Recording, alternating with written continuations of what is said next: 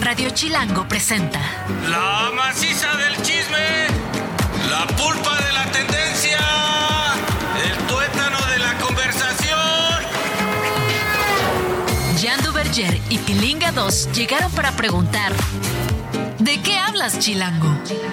Mira sus ricos tamales oaxaqueños. ¿De qué hablas? Aguántale, caballero, de favor. En puntísimo de las 2 de la tarde, estamos este viernes 24 de noviembre, si no me equivoco. Así es. ¿En de qué hablas? En Radio Chilango. C'est moi, Jean Duverger, y estoy muy bien acompañado de... Pilinga 2. Pilinga 2, que soy yo, la persona que está junto a ti. Estoy sorprendido, gratamente sorprendido de que te le diste una vuelta Ajá. a, la- tu personalidad. ¿Por qué? Eras el tipo de las hojas, de las notitas, de las tarjetas, y hoy vienes Del en una tecnología, No, una bárbaro, tablet. una tablet Y no maravillosa. solo eso, perdón, te voy a echar de cabeza. Traes todas tus notas, cada parte de la información que hoy vas a compartir y dar, pero también estás viendo un partido, no sé qué cosa ahí de la NFL, no sé qué es. No me quemes, güey. Te voy a decir uno que podría ser chismecito. A ver. Que es a partir de este año se juega en este viernes que es muy especial en los Estados Unidos, que es el día después del Día de Acción de Gracias. Ahí tradicionalmente se juegan tres partidos, después no hay acción el viernes, no hay acción el sábado, que el sábado se respeta porque es el día que se juega el, college football, Ajá. ¿me entiendes? Y luego el domingo otra vez NFL. Sin embargo, decidieron que este viernes, previo a los partidos de college o de high school, iba a haber un partido de fútbol americano por primera vez en muchísimo tiempo. Sea, estamos presenciando historia en tu tableta. Historia pura, están jugando los Delfines de Miami contra los Jets de Nueva York. Un partido importante porque es un partido divisional. Ayer hubo tres partidos, la neta espectaculares. Los Leones de Detroit, que tradicionalmente juegan, perdieron en casa contra los eh, Green Bay Packers. Eh, Dallas le dio una zarandeada en el clásico, que se puede decir, el clásico de toda la NFL, que es contra los Washington Ajá. Commanders ahora. Y bueno, eh, en el partido estelar, mis 49ers le pegaron una zarandeada también en partido divisional a los Seahawks de Seattle, que son nuestro dolor de cabeza. Ayer los pusimos en su lugar. O sea, ayer fue tu Navidad, básicamente. Y hoy es tu, tu viernes eh, negro, ¿no? Como le llaman, el Black Friday. es es tu viernes negro. ¡Te amo! Pues que empiece el chismecito. Chismecito, vámonos. Toda historia tiene dos versiones o tres, contando la nuestra. Hoy hay chismecito. ¿De qué hablas, Chilango? Primer chismecito. Este chismecito es una gran noticia que los mexicanos, amantes del automovilismo, estamos esperando desde hace mucho tiempo. El mexicano Pato Ward de Monterrey, Nuevo León, regio, regio, regio, que por cierto sobresale en la, eh, en la categoría de IndyCar en los Estados Unidos, tiene una gran relación con McLaren, puesto que eh, participa en un equipo que es parte de la sociedad de McLaren. Y nada, fue a hacer pruebas con la Fórmula 1, ya es la segunda o tercera vez que lo hace, si no me equivoco. Sin embargo, ahora dijeron que es el piloto de reserva para el campeonato de Fórmula 1 de 2024. O sea, es, para entenderlo mejor, ¿es como si hubiera otro checo ya en la Fórmula 1 o qué? Casi, casi. O sea, no es piloto titular, es piloto reserva. Si alguno se enferma, choca, tiene algún problema por el cual no pueda correr una de las carreras de Fórmula 1, el primero en la lista para subirse a un McLaren de Fórmula 1 Ajá. será Pato O'Ward. Los pilotos titulares son Lando Norris y Piastri, que por cierto Piastri lo hizo súper bien este año. No son do- es un piloto muy novato, los dos son muy jóvenes. Ajá. El Lando Norris es un eh, piloto inglés y eh, Piastri es un piloto australiano que dio la sorpresa dando grandes resultados, haciendo, sumando muchos puntos para la escudería inglesa de McLaren. Así que nada, esto es parte de un programa de reserva y desarrollo de McLaren, la neta muy importante Ajá. para la, para la salud de los próximos años de la Fórmula 1. ¿Qué ¿Por hacen? qué? Porque mira, están sacando pilotos nuevos de diferentes nacionalidades, muy jóvenes, que pueden ser el futuro de la Fórmula 1, como el español Alex Palou, que también participa en IndyCar, el japonés Ryo Orikawa, la filipina Bianca Bustamante, la cual es una superestrella, porque además de ser una mujer que compite en categorías de hombres que evidentemente en la Fórmula 1 pues no tendría por qué haber, eh, bueno, más bien las categorías de automovilismo no tendría por qué haber ninguna diferencia. Y a pesar de eso hay categorías solo para mujeres, pero bueno, ella compite y compite muy bien contra los hombres y además es muy guapa. Ya. Y tiene muy buena actividad en sus redes sociales, es chavita, lo hace muy Son bien. estrellas en muchos, en Es- muchas pistas. eh, sería increíble verla compitiendo en Fórmula 1 contra, contra estos grandes tiburones, grandes sharks. Bueno, bueno, también el estadounidense Hugo Hugo Chuku también está en esta lista. Y bueno, ¿qué hace un piloto de, un piloto de reserva? Pues básicamente hace pruebas. eh, ahora sí que recorre horas, especialmente en el simulador o sea, no está ahí en la banca sentado. ya que no, se no, no, no, no. Está ayudando a desarrollar el auto. Acuérdate que los autos de Fórmula 1 se desarrollan cada carrera, cada vez que salen en una pista, van obteniendo datos por medio de sensores y demás, este, túneles de viento, eh, eh, simuladores que tienen espectaculares con un montón de computadoras que simulan eh, el, el clima. Eh, la superficie de las pistas, cómo, a- cómo interactúa eso con los neumáticos, con el tipo de compuestos de neumáticos, con el motor, velocidad, ya sabes, el downforce, que es este, la fuerza del aire que avienta el coche, los coches hacia abajo para que tengan mayor estabilidad. Entonces se, se dedica a estar haciendo horas y horas y horas de simulador, túnel de viento, bla, bla, bla, para que el coche esté a todo dar para los pilotos titulares. Y en caso de que alguno no pueda, él entre. Con McLaren. Con McLaren. Ya. Solamente Ok. con McLaren, así es. ¿Y qué edad tiene este pato? 24 añitos. Ah, no, pues está es un todo chamaco. Además, quiero decir que es cercano, es amigo de la casa. ¿Ah, en serio? Es amigo de mucha gente que tiene que ver con esta magna estación, con Ajá. Radio Chilango. Pato Ward es amigo de la casa. Ah, muy bien, pues un saludo a Pato. A Un ver saludo al estamos Pato. por aquí. Ojalá, vamos a tramitarlo para que si anda por la Ciudad de México, de veras venga a platicarnos un poquito. Porque los de la entrada son muy duros, ¿eh? Sí, exacto. Oye, por cierto, esto no quiere decir que Pato va a dejar de correr en IndyCar, va a seguir atendiendo sus responsabilidades en IndyCar, pero será llamado en cuanto sea necesario hacia la Fórmula 1 con McLaren. Chismecito 2. Oye, el chismecito 2 me preocupa un poco y otra vez viene del mismo lugar que nos cambió la vida a todos, Ay, China. no, sí. no, no. Y también tiene que ver con su gripa, con su me siento mal mamá, porque ahora es los niños los que han estado presentando una neumonía desconocida, una neumonía atípica. Pero solo niños. Sí, bueno, y maestros. Fíjate que tiene que ver con el entorno escolar. Órale. En donde Beijing y en Liaoning, que son dos eh, lugares allá en China, se están llenando rápido los espacios en los hospitales porque hay muchas personas enfermas, sobre todo chavitos y profesores, pacientes con este- estos síntomas atípicos de una enfermedad que todavía no se identifica 100% qué es. Te juro que cuando hablan de esas cosas me Ay, empiezo sí. a sentir como mal. Como un hueco así. Siento sentir, empiezo a sentir como presión en el pecho, quiero toser. ¿Sabes? Me empiezan a pasar con. Soy. soy Sí, ya no quiero respirar junto a Pilinga. Di- Diría, diría mi mamá, eres idiático. Soy idiático. Eres idiático, hijo. Eres idiático, hijo. Oye, a ver, pero lo que sí te puede dar es fiebre, nódulos pulmonares y obviamente este, una extraña mucosa ahí en, la, en los pulmones que te lleva al diagnóstico de neumonía. Ahora, algunas de las posibilidades que están sobre la mesa es el Mycoplasma pneumoniae. Lo dije excelente, ¿eh? me voy a rentar para Órale, decir qué enfermedades cañón. raras. Micropa, micro, ya lo dije No, mal. ya no, Yo ya no, solito. ya, ya, perdiste la chamba. Ahí te va. Perdiste la Segunda chamba. oportunidad. A ver. Micoplasma. Ya la No, ya, ya, ahora sí perdiste la Cuando está horrible la enfermedad, los síntomas suelen ser leves, dolor de garganta, fatiga, tos prolongada.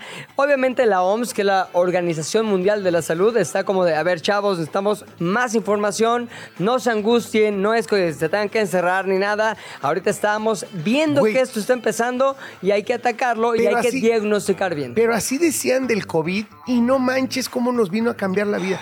¿Tú te imaginas que otra vez va para atrás No, no, no, no. a encerrarnos? Ahora, yo creo que sea muy distinto. Yo haría cosas diferentes.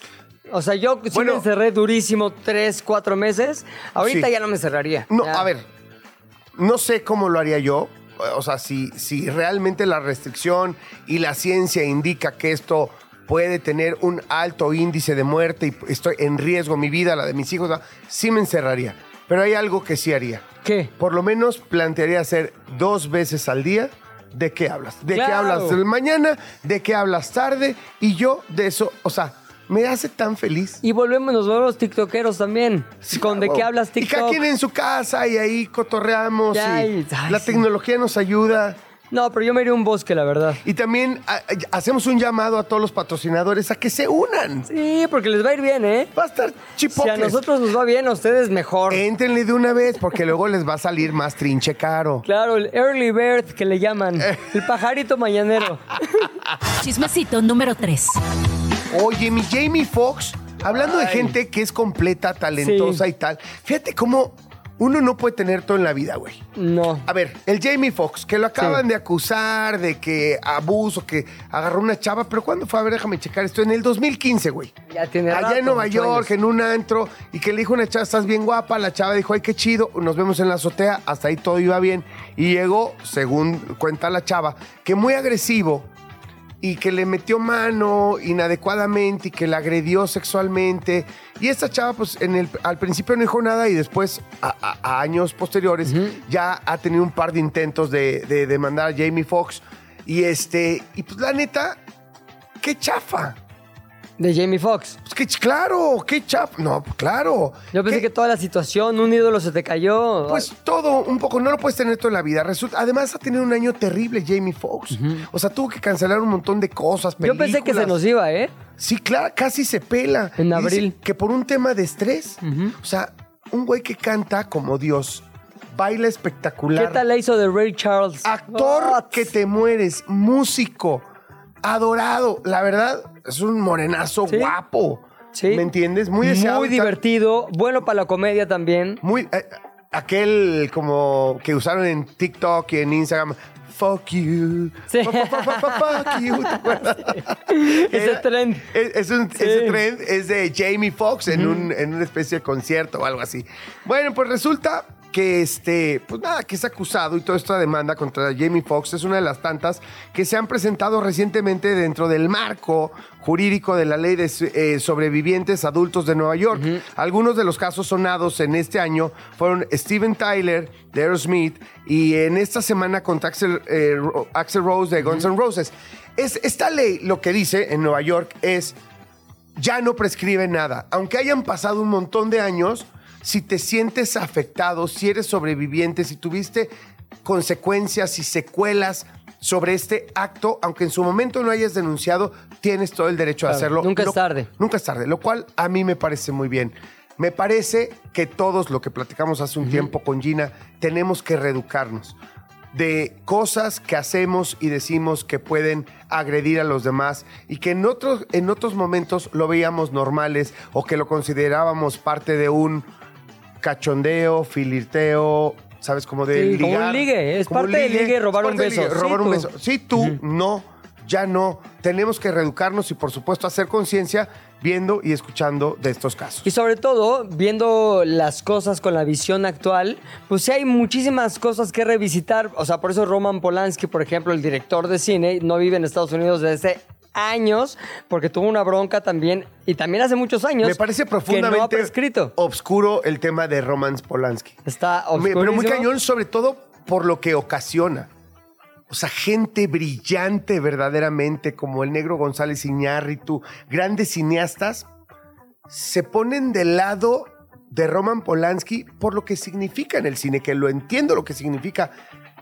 Pero no manches, eran unas niñas de, de 13, 14, 14 años, güey.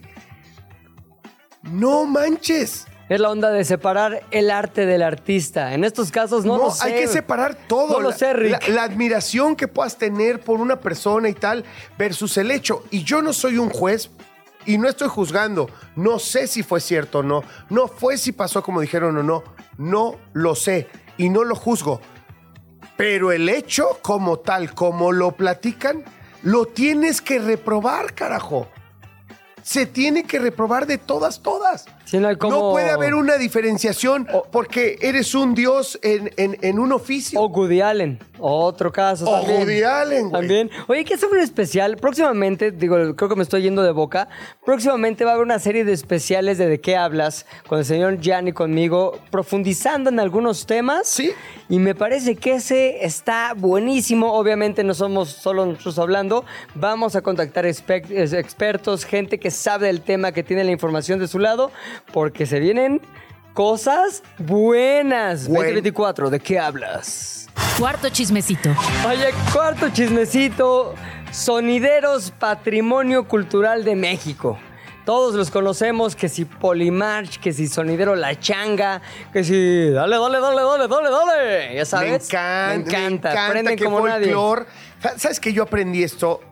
Es de lo primero que vi, escuché, sentí al convertirme en un chilango. O sea, Ajá. un tipo que viene de otra parte de la República Mexicana y que se convierte por, por amor, por cariño, por geografía, en un chilango. Exacto. cabrón. En un habitante de esta ciudad. Que de hecho esa es la, la correcta, este, ¿cómo se dice? Como Definición. definición del chilango, ¿no? Claro, el chilango no es el que nace en la Ciudad de México, sino el que viene de provincia y se queda a vivir en la Ciudad de México, se convierte en un chilango. Yo soy un chilango. Chilangueaste durísimo. Chilango. No, no mamar. Un chilango. Ve, soy. ve Paul, ve No, Paul. no. Y trae su playera de Batman, Todo- cuidado. Todo, iba bien, llevamos buen tiempo en el chismecito, güey. No habíamos dicho ninguna peladez, ninguna cosa incorrecta. Perdón. Oye, pues resulta que el Senado de la República, en específico, este, una senadora que se llama Ana Lilia Rivera Rivera, que es la presidenta de la mesa directiva del Senado, destacó el papel del movimiento sonidero y dijo, a estos señores hay que darles el reconocimiento que merecen y por eso reunió a 100 agru- agrupaciones de sonideros por su valor cultural e histórico. Ahora, ahí estaba uno de los son- sonideros mayores, Ramón Rojo Villa, que es el fundador del Sonido La Changa. Y él aprovechó que le estaban reconociendo todo lo que ha aprendido la banda para decir, ok, gracias por todo, pero ¿por qué no me ayudan a sacar una visa de trabajo para Estados Unidos? Porque me urge. Me hierve la sangre por llevar estas expresiones artísticas a Estados Unidos. Él está por allá y dice, pues haciendo todo por la derecha y con buena visa, podemos hacer que el sonido de la changa llegue a Estados Unidos. Me Oye, parece muy ¿sabes bendecido, quién ¿eh? ¿Sabes quién le sabe súper chido a todo ese movimiento, de todo el barrio y demás? Por supuesto, todos los caló, pero particularmente Andrés.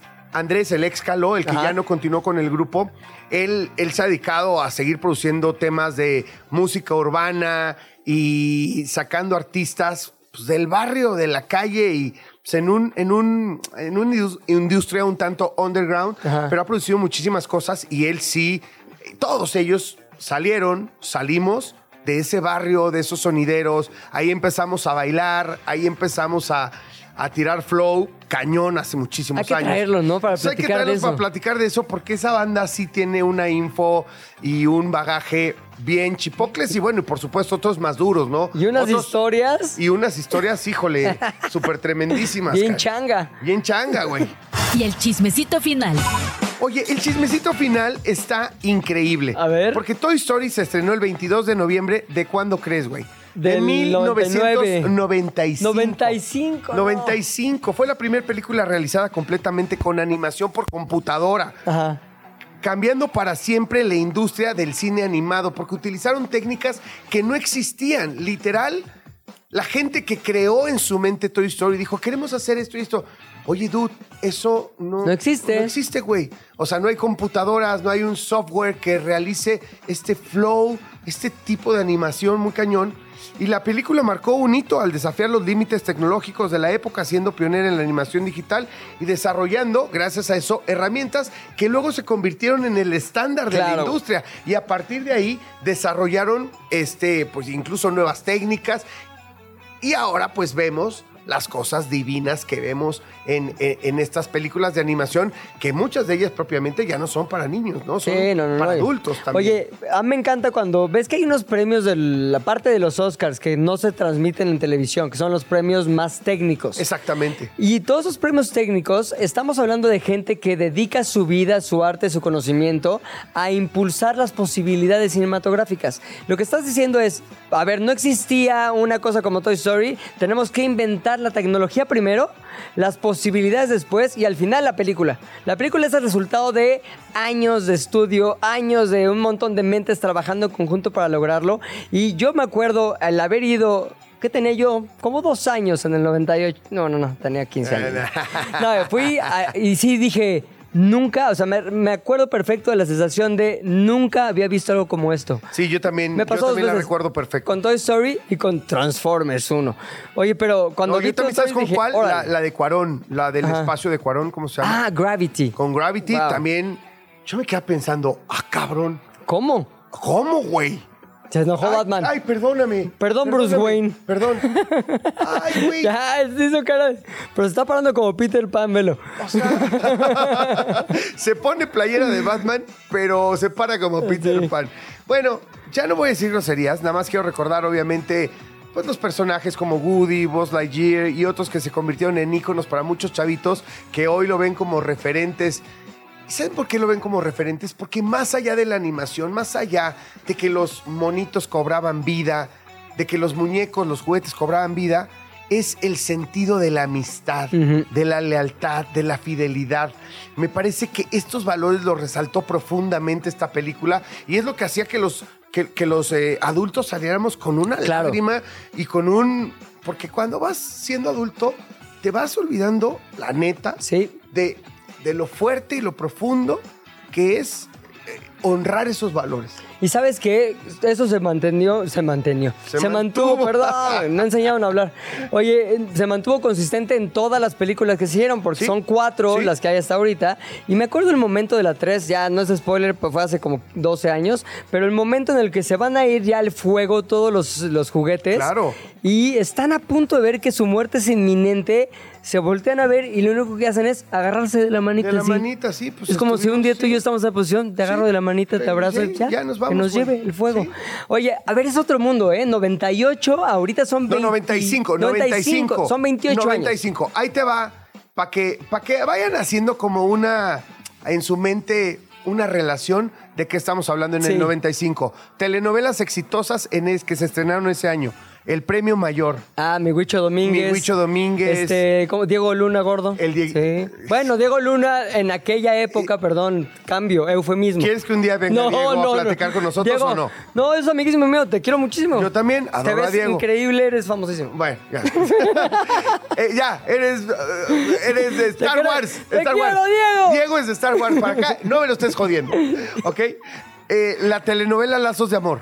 Las tres hermanas Lucero. Ándale. La buena, la mala, la que era Eres elegante. telenovelero. Sí. Mariala del Barrio. Me encantaba.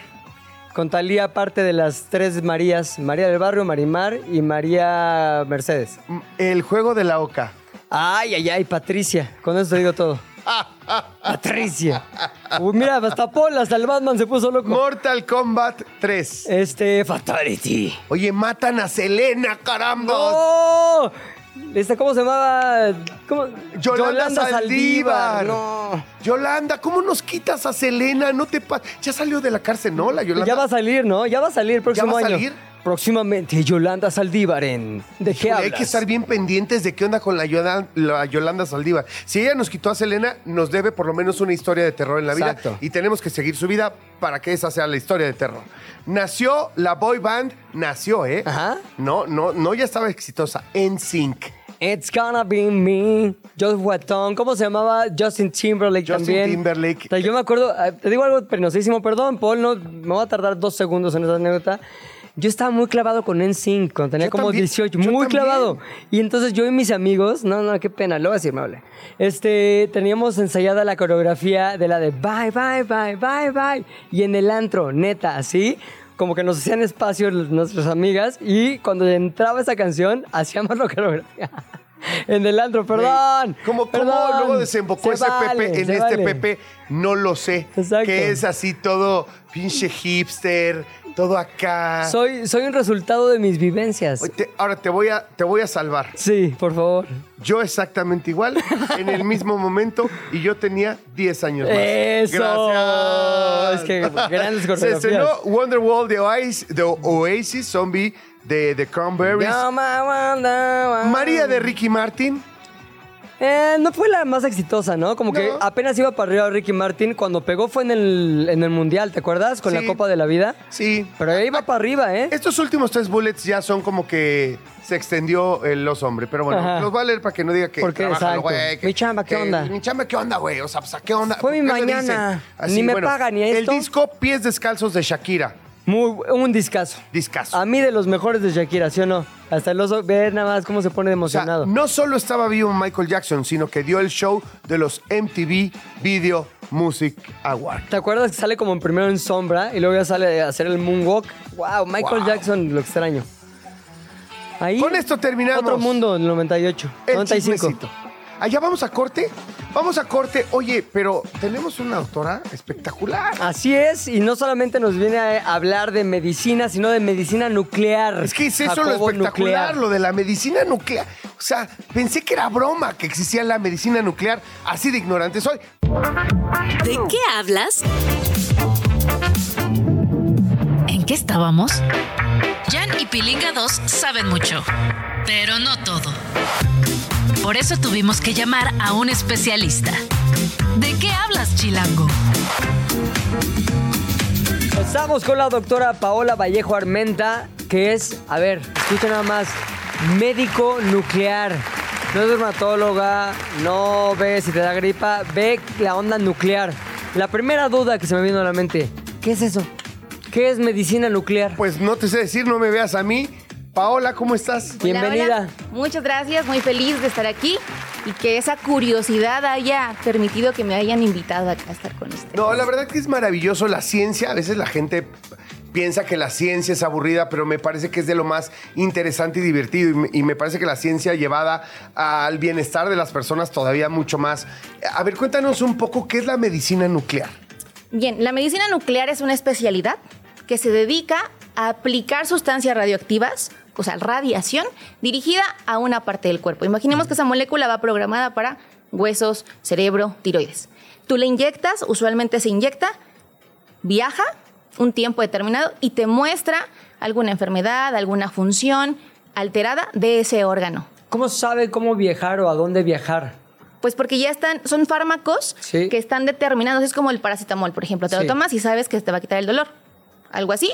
Se forman las moléculas y se les pega un radioisótopo, que es el que permite dar luz y lo que nos permite adquirir una imagen. Entonces, una vez que viaja, llega, se localiza, gracias a la radiación lo podemos detectar con equipos que se llaman gamma cámaras o equipos PET. El paciente pasa por el equipo y el equipo va detectando los rayos invisibles a nuestros ojos y forma una imagen de un órgano, del cuerpo completo, tridimensional, planar, en tiempo real, o sea, depende qué estudio sea. Y eso nos da una información funcional, es decir, en tiempo real cómo funciona tu riñón, en tiempo real cómo es que tu glándula tiroides está funcionando, en el cáncer, por ejemplo, ver dónde hay cáncer, dónde hay más metabolismo ¿Cómo reconoces, cómo reconocen en medicina nuclear un, un quiste? ¿Cómo se dice? tumor? Un, tumor. O sea, una lesión, ¿no? ¿Cómo una lesión. estudiamos? ¿Cómo, cómo- cómo dicen, híjole, esto algo. que Esto estoy viendo ve. puede ser cáncer? Bien, o sea, inicialmente, una vez que ya está la lesión, usualmente primero se toma una biopsia, que es una muestra y ves qué tipo de cáncer es. En el caso hipotético de que no, nos llega el paciente y particularmente en cáncer se hace PET con FDG. Esa molécula soy bien rara, pero lo que valora es metabolismo. Las células tumorales tienen esa capacidad de proliferar, proliferar, crecer, crecer. Por lo tanto, tienen más metabolismo. Entonces, bajo esa premisa, si yo inyecto algo que valora metabolismo, pues voy a ver mayor captación o mayor este, brillantez, por así Ajá. decirlo. Y pues nos hace pensar que pueda comportarse como algo maligno. Digamos que se activa o ilumina más en donde hay más dinámica, más movimiento, más crecimiento. es correcto. Que obviamente se determina por el metabolismo. Ahora, eso es diagnóstico, ¿cierto? Eso es en el contexto Ahora, diagnóstico. también hay una parte de la medicina nuclear, según entiendo, que ataca una vez que algo se ha diagnosticado, ¿cierto? Es correcto. Eh, Eso es lo padre de nuclear, porque no nada más, o sea, algunos fármacos únicamente te permiten detectar algo. Ajá. Pero actualmente hay moléculas que permiten detectar y tratar eso que viste. Entonces, los tres principales, cáncer de tiroides con yodo radioactivo, cáncer de próstata y tumores neuroendocrinos con moléculas especiales. ¿Cuáles son los tumores neuroendocrinos? Son tumores que se producen de células, pues, cromafines. Está bien raro, pero Ajá. lo importante de esto, lo importante de esto, No, ya, cromafines, claro, o sea, con... Para que lo entiendas te lo digo clarito. No, o sea, flafines. Con cromafines, lo importante es que eh, se- usualmente vienen del sistema digestivo Ajá. y expresan receptores particulares. Sí. El hecho de que nosotros, eso es una virtud maravillosa actualmente de la medicina. Tú encuentras en el cáncer, sabemos que el cáncer es todo un mundo, pero si encuentras algo particular de ese tumor, puedes crear una molécula que vaya a esa particularidad y asegurar que eventualmente esa célula muera. O sea, de forma específica. Se ayuda a diseñar. O- o sería casi como una quimioterapia biológica, o sea, como que... Dirigida, es una terapia Dirigida, no como la el tradicional tratamiento para el cáncer, que es la quimioterapia, que básicamente pues, es una especie de veneno, se puede decir. Pues no veneno, Bueno. O sea, pero si afecta a Pero todas es las células. Que afecta a todas las células. Que incluso cambian rápido. A las, a las sanas, a las positivas. Por eso Es, se por te ejemplo, cae el pelo cabello. Y te, paen- y te pasan un, un cosas, te sientes re mal. Por ejemplo, las células del, del cabello, las uñas, cambian, cambian, cambian, cambian. Por eso la quimio los ataca, porque la quimio va dedicada a células que proliferan rápido y cambian, cambian. Claro. Por eso también afecta a esto. Pero esas terapias no. Esa sería van- dirigida solamente a la célula mala. Y a la que ya determinaste. Haces un estudio eh, diagnóstico y ves en el cuerpo dónde hay expresión. En el corazón, digo en el corazón, eh, no sé, en el estómago, en el intestino. Ya viste dónde hay problema, ahora con esa misma molécula le cambias el isótopo a uno más fuerte que daña el ADN de las células y entonces lo aplicas porque ya sabes para dónde va a ir, porque ya lo determinaste con una imagen Sí. diagnóstica. Lo aplicas y eventualmente al paso del tiempo va a ir disminuyendo o eliminarlo. Ahora mencionaste ahorita el cáncer de próstata, de tiroides. Este, ¿por qué esos tan específicos? ¿Se puede atacar todo o solamente esos porque son más fáciles o porque son no más es que sean más afines? fáciles, pero hay receptores que actualmente ya están bien determinados. Entonces, al ver un, al ver un receptor en específico y al haber una molécula ya aprobada por múltiples organismos, probada en animales y luego en nosotros, Ya. ya hay una respuesta clínica, entonces son las únicas terapias que hoy por hoy han mostrado evidencia. Es una cuestión de avance de la Es medicina. correcto, es en correcto. esas en específico ya se avanzó al punto en el que ya hay una molécula, Sí. que las ataca. Ok. Oye, y tienen, hab- hablando de avances tecnológicos en términos de pues, los aparatos, la- o sea, todo este rollo, avan- ¿avanza mucho la medicina nuclear? Sí, o sea, hoy por hoy les digo, son las únicas aprobadas, pero diarios salen artículos de esta molécula que va dirigida a esta vía particular y que se vería beneficiado cáncer de mama, bla, bla, bla. Está en vías de desarrollo porque eventualmente, si ya nos funcionó con un diagnóstico, si yo le cambio el isótopo y si me sigue funcionando igual, ya la hicimos porque eventualmente tendremos una terapia para esa vía. Di- digamos que, que en tu especialidad hay que estarse, yo sé que en todas, para que no se me vayan a enojar todos los médicos, sé que en todas hay que estarse actualizando, pero particularmente en la tuya hay que estar al día, al día, al día, al día en, un- en términos de investigación. Sí, y eso está padre porque eso quiere decir que cada día podemos tener una oportunidad más para llegar justo a lo que se busca. Eventualmente, con un solo medicamento, medicina personalizada. Tú tienes este tumor y tienes esta expresión, tengo este fármaco para ti. Y de forma específica sin dañar otras células. Entonces, en un futuro, eso es lo que se busca. Oye, ¿la medicina nuclear sí cura, pero también reduce eh, los síntomas? Eh, ajá, de- o sea, al reducir el tumor, por ejemplo, Sí. eh, pues obviamente puedes reducir algún tipo de molestia. El problema, por ejemplo, cáncer de tiroides, eso ya está bien establecido y desde hace mucho tiempo, ¿no? Eh, después de que les quitan la tiroides, si tiene una característica histológica particular, les damos yodo, que es vía oral, y en seis meses o un año tuve respuesta. No es- veamos, no es un tratamiento que ya al día siguiente yo ya me curé, pero se le explica al paciente. Y es un tratamiento exclusivo, es decir, alguien que llega con ese problema en particular. Sí. Tú le dices, medicina nuclear, solamente esto, no hay nada aparte que tengas que hacer. Sí, yo creo que tiroides es sumamente exclusivo de nosotros en ciertas histologías. Sí. Y al paso del tiempo, si llegan a mutar, pues ya hay otras terapias. ¿Es caro? Más o menos, sí. Sí. Tera- o sea, la terapia de yodo pues irá yo creo que entre unos 40 mil más menos 10, dependiendo de dónde lo hagas, qué dosis requieras.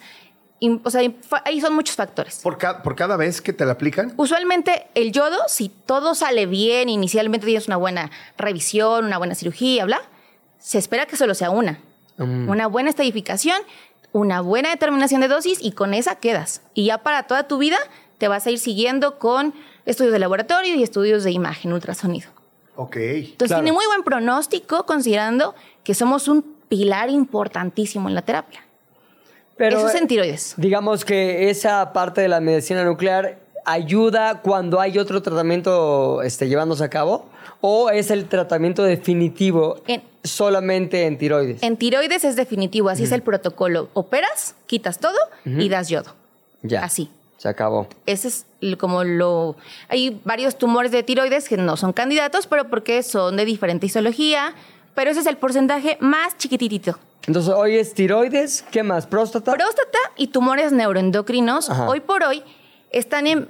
O sea, no son la primera terapia de elección. Y no porque no sean buenos, sino porque faltan estudios grandes Sí. donde se pueda demostrar, ah, esto va de primera línea, ¿no? De tratamiento. Yo te detecto esto, te diagnostico y te puedo dar tratamiento. Oye, a ver, eh, eso de la medicina nuclear, cualquiera podría, aunque no tenga ningún síntoma demasiado extraño, decir, yo me quiero hacer un chequeo y me quiero hacer un PET y quiero ir con una médico nuclear, este, para, para, pues, prevenir. Pues para ver qué tengo. Para ver qué tengo, igual no tengo nada porque no me siento bien, porque me siento bien, pero igual, igual y me lo pesco algo te- en etapa temprana. ¿Crees que la gente debería hacer eso o no? Es única y exclusivamente cuando ya te mandan con Yo a- a hacer no, este tipo de estudios. no lo recomendaría de forma como de chequeo general. ¿Por qué? Porque en el contexto del PET decíamos que el metabolismo incrementa en tumores, pero también en inflamación, también en ese tipo de infecciones. Entonces, no porque yo vea algo que capta, es tumor. Claro. Ahí depende como ya el arte de- del ojo de ver, ¿no? Y del el contexto clínico. Pero si tú llegas sin contexto clínico, sin síntomas, y veo algo que capta o que tiene más metabolismo, igual y ya te sobreestudiamos y era un proceso inflamatorio. ¿No? Entonces, importa mucho la clínica y si no hay un contexto oncológico, que es usualmente lo más común, Sí. Pues no tendría tanto sentido que te lo hicieras como de forma protocolaria. O más bien, de chequeo. Sí. Pero ahora, ¿te vas a morir si te haces un PET? No. ¿Te va a pasar algo? No, no te va a pasar nada. Pero yo no lo recomendaría por esa cuestión. Claro, hay otras enfermedades que deban ser tratadas o puedan ser tratadas con medicina nuclear, es decir, no solamente tumores cancerígenos, Ah. sino también, no sé, enfermedades auto- autoinmunes, Ajá. algún tipo de, no sé, enfermedad neu- neurodegenerativa. Eh, no, únicamente actualmente eh, para hipertiroidismo, cuando tu glándula funciona, funciona muchísimo, pero no es cáncer, también podemos dar yodo para, o sea, bajar su actividad y eventualmente tú ya seas, no tengas esa sintomatología tan grave que no responde a tratamiento médico. Pero, o sea, esa es la única patología benigna que está indicada una terapia con medicina nuclear, en este caso con yodo. Ok. ¡Wow! ¡Qué maravilla! Oye, y una pregunta ya medio mensa de, de mi parte. A ver, ¿qué? Ya tengo la duda, ¿qué vas a preguntar? Súper, súper mensa. Pero estábamos hace ratito, decían, viene Paola, médica, médico nuclear. Y yo decía, médica. ¿No? O sea, médica nuclear, no médico nuclear. O sea, porque. Y, y a- allá el güey de Batman Ajá. me decía, no, pues no, es médico nuclear. Y yo, güey, ¿por qué no le puedo decir médica? No, sí existe el término médica. Ya, o sea, médica ¿no? nuclear. Eres médica nuclear. Soy médica nuclear. Gracias, un aplauso para mí, gracias. Y él te pone los aplausos, aparte es lo peor. A él le toca ponerte los aplausos que lo dejan en mal. Oye, pues muchas gracias. ¿En dónde No. te puede encontrar la gente en redes sociales y así? Está padre que sigan a gente de la ciencia, a médicos y sobre todo con una profesión y una especialidad tan interesante como la tuya. Bien, en TikTok y en Instagram estoy como arroba isótopos por la salud. Órale, isótopos por la salud y subes información de todo esto. Sí, ahí subo videos. Pues así me encontraron ustedes. Claro. Eh, no, eh, es, ahora eso es lo padre, poder transmitir conocimiento de forma divertida, pero en redes sociales donde todo tiene y tú eres a todo dar, tienes mucha personalidad, muy divertida y además una doctora muy, muy interesante con todo esto que, que haces de la medicina nuclear. Gracias por estar no, con nosotros. Gracias a ustedes Muchas gracias. Gracias. Bye. Ya terminó. Y lo único que nos dejó fue este pinche rap. Me gusta Pues cómo, cómo se le trabaron las teclas al Batman, mano. Exacto. que aplausos, que la entrada de los hombres, que, que, que- que el ID. que- Es viernes, es viernes, ya sabes que el viernes... ya bebió, ya bebió. Exacto. Yo estoy seguro que bebió. Oye, que no sabemos cómo va esto del regreso de la novia, ¿no? No, De la novia que se fue a Australia con los australianos así brutales. Sí, fue a estudiar. cangur- que fue a estudiar Se fue a inglés. estudiar inglés, No, claro. no, no la- una especialidad, una maestría, un doctor. Inglés. No aquí a un vuelo rapidísimo a Los Ángeles, donde también lo enseñan muy bien porque ahí lo hablan. No, en no, no. Austin, güey, o sea. O sea, en no Austin, inglés exacto. en Austin. No, No. Australia. Y después de eso, además Australia, no sé, meses o un año, ¿Cuándo se fue? ¿Ocho meses? ocho meses, Sí. ocho, ocho, Por lo menos no fueron nueve. Ocho meses. O sea, le dio tiempo de que Claro, fuera claro, algo claro. serio. O sea, lo del estudio, del inglés. Claro, la licenciatura que le llaman, ¿no? En el inglés. Oye, a ver, ya llegó los hombres. ¡Los hombres! Mira, nos, nos está viendo con carilla así de. ¿Ya hablo o no hablo? Yo a mi última esposa la conocí en dos semanas. Ah, bueno. Entonces, ocho meses, perdón, pero es un muy mal diagnóstico. Es un muy, o sea, o sea, en términos, vamos a hacer la analogía con lo que acabamos de hablar de la misión nuclear. Te urge un pet. Te urge un pet del amor. Y oye, oye, la verdad a mí lo que me da gusto es que sí es un cuate muy romántico nuestro Batman. O sea, todo está esperándola, sabe que va a llegar sana y salva y su teléfono, todas las fotos que Ah, ves no. ahí son él con su chica. No solamente va a llegar sana, va a llegar sanísima, güey. O sea, hay cosas que te- la felicidad te da salud. Te da para arriba, Te sí, da Por para eso, arriba. el verdadero caballero de la noche. güey. Caballero. Oye, es Perdónanos, güey, pero mira, eso pasa por apurarnos tanto, entonces nos da tiempo de molestarte, güey. Exacto. Para que la próxima te la pienses un poco más. Mira, volteanos a ver, no nos hagas puchero. Todo el tiempo que tenemos será utilizado en la guasa, en la broma.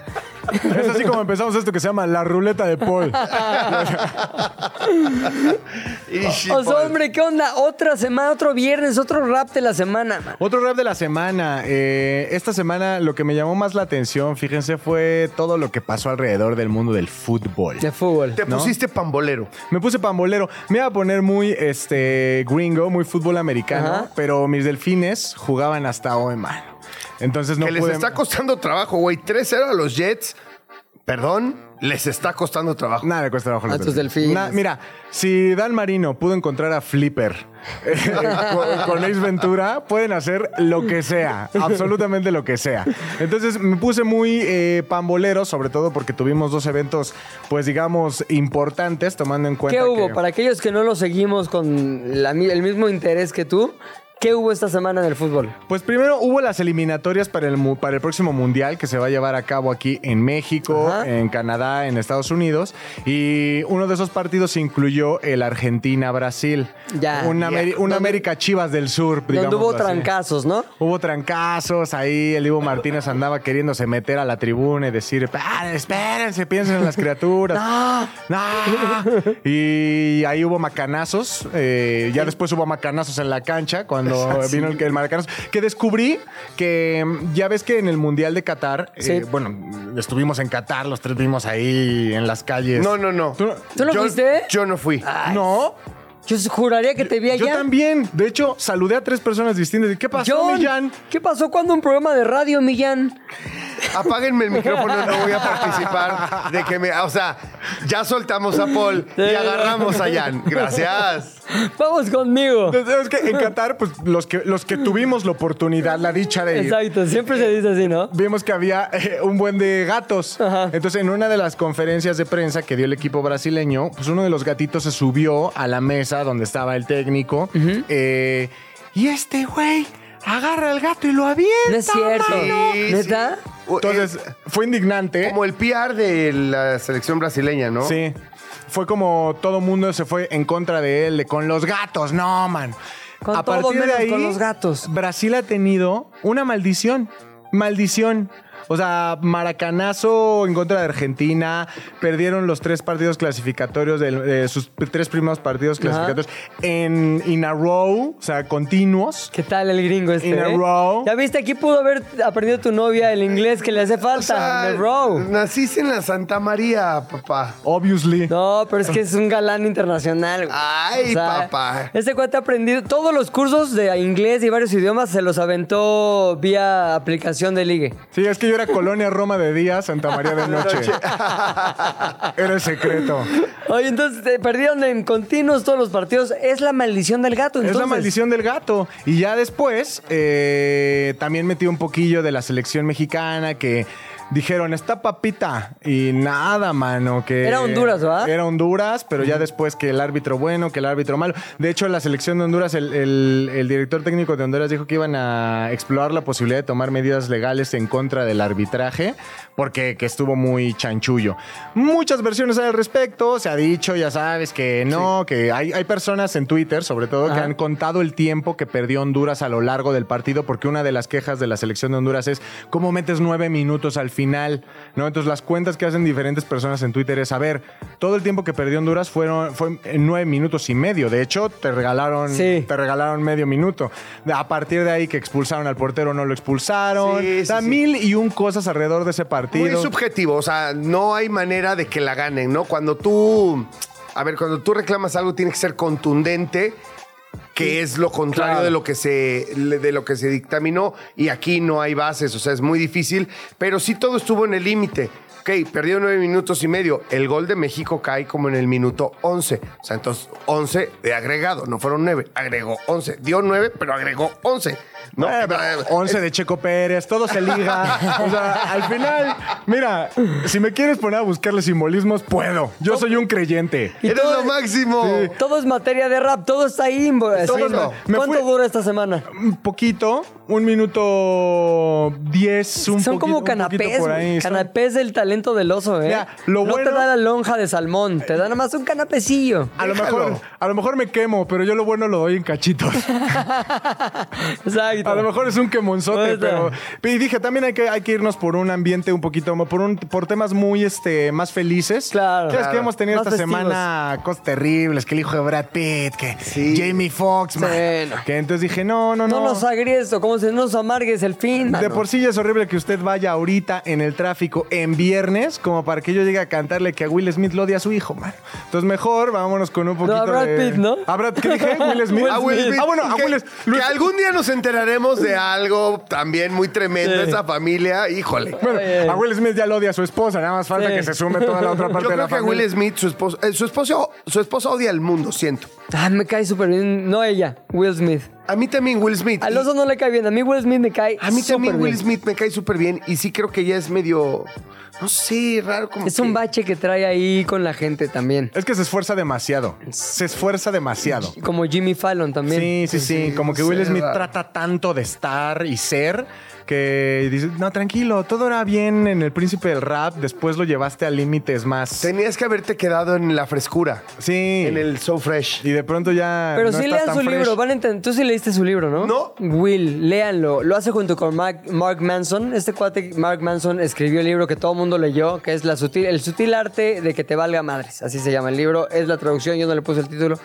Este, lo hicieron juntos y ahí Pero cuenta. igual se enoja, igual se enoja, aunque es el título del libro, igual se enoja Paul. No digan ese título aquí. No, sí, el rap que escuchan aquí, ya Ajá. el público, es el paso después de cinco filtros que tengo que mandarle a Paul y me dice, mejor cambia esta parte, no se merece ese insulto a esta persona, Exacto. entonces tengo que volverlo a cambiar, lo regrabo, se lo mando y así son, o sea, ustedes eh, ya lo que escuchan es la versión 5. Pero sabes que estás en el lugar correcto, Paul, porque si no, esto yo hubiera acabado. Señor Oso Hombre, por favor, presente su rap. ¿Qué número es de rap? Es el número 6, 6, Rap número cinco. Es el rap número 5. Este es Os- Oso Hombre Session 5. ¡Wow!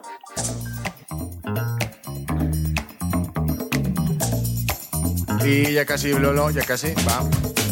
Este rap comienza suculento. Mi flow te llega más rápido que lento. En cada verso te topas talento. De toda la semana yo te traigo el fermento. Se perdió el control en la conmebol. Igual y fue el alcohol, se prendió el farol. El maracana se tragó un gol. Y los brasileños hablando español. Pero hablando claro, no hay motivo de burla. La selección no tiene estructura. Llegaron bien gallos a darle a Honduras. Sin imaginar que la tendrían dura. Llegaron a la Azteca jugando basura. Esperando que el rival no estuviera a la altura. Machín se aventó un partido de locura. Al final parecía partido del El chino tiró un penal, lo falló. El chino tiró otro penal, lo falló. El chino tiró otro penal, lo metió. Parecía adolescente primerizo en acción. Es la realidad de mi selección con todo y todo lo mejor de la región. Con todo y el Jimmy en la dirección. Honduras les andaba subiendo la presión. Ya se acaba este rap semanal, nombrado por muchos patrimonio nacional. Es profesional, tradicional, original. Dice tu mamá que la pone emocional. Rap semanal, ¿de qué hablas?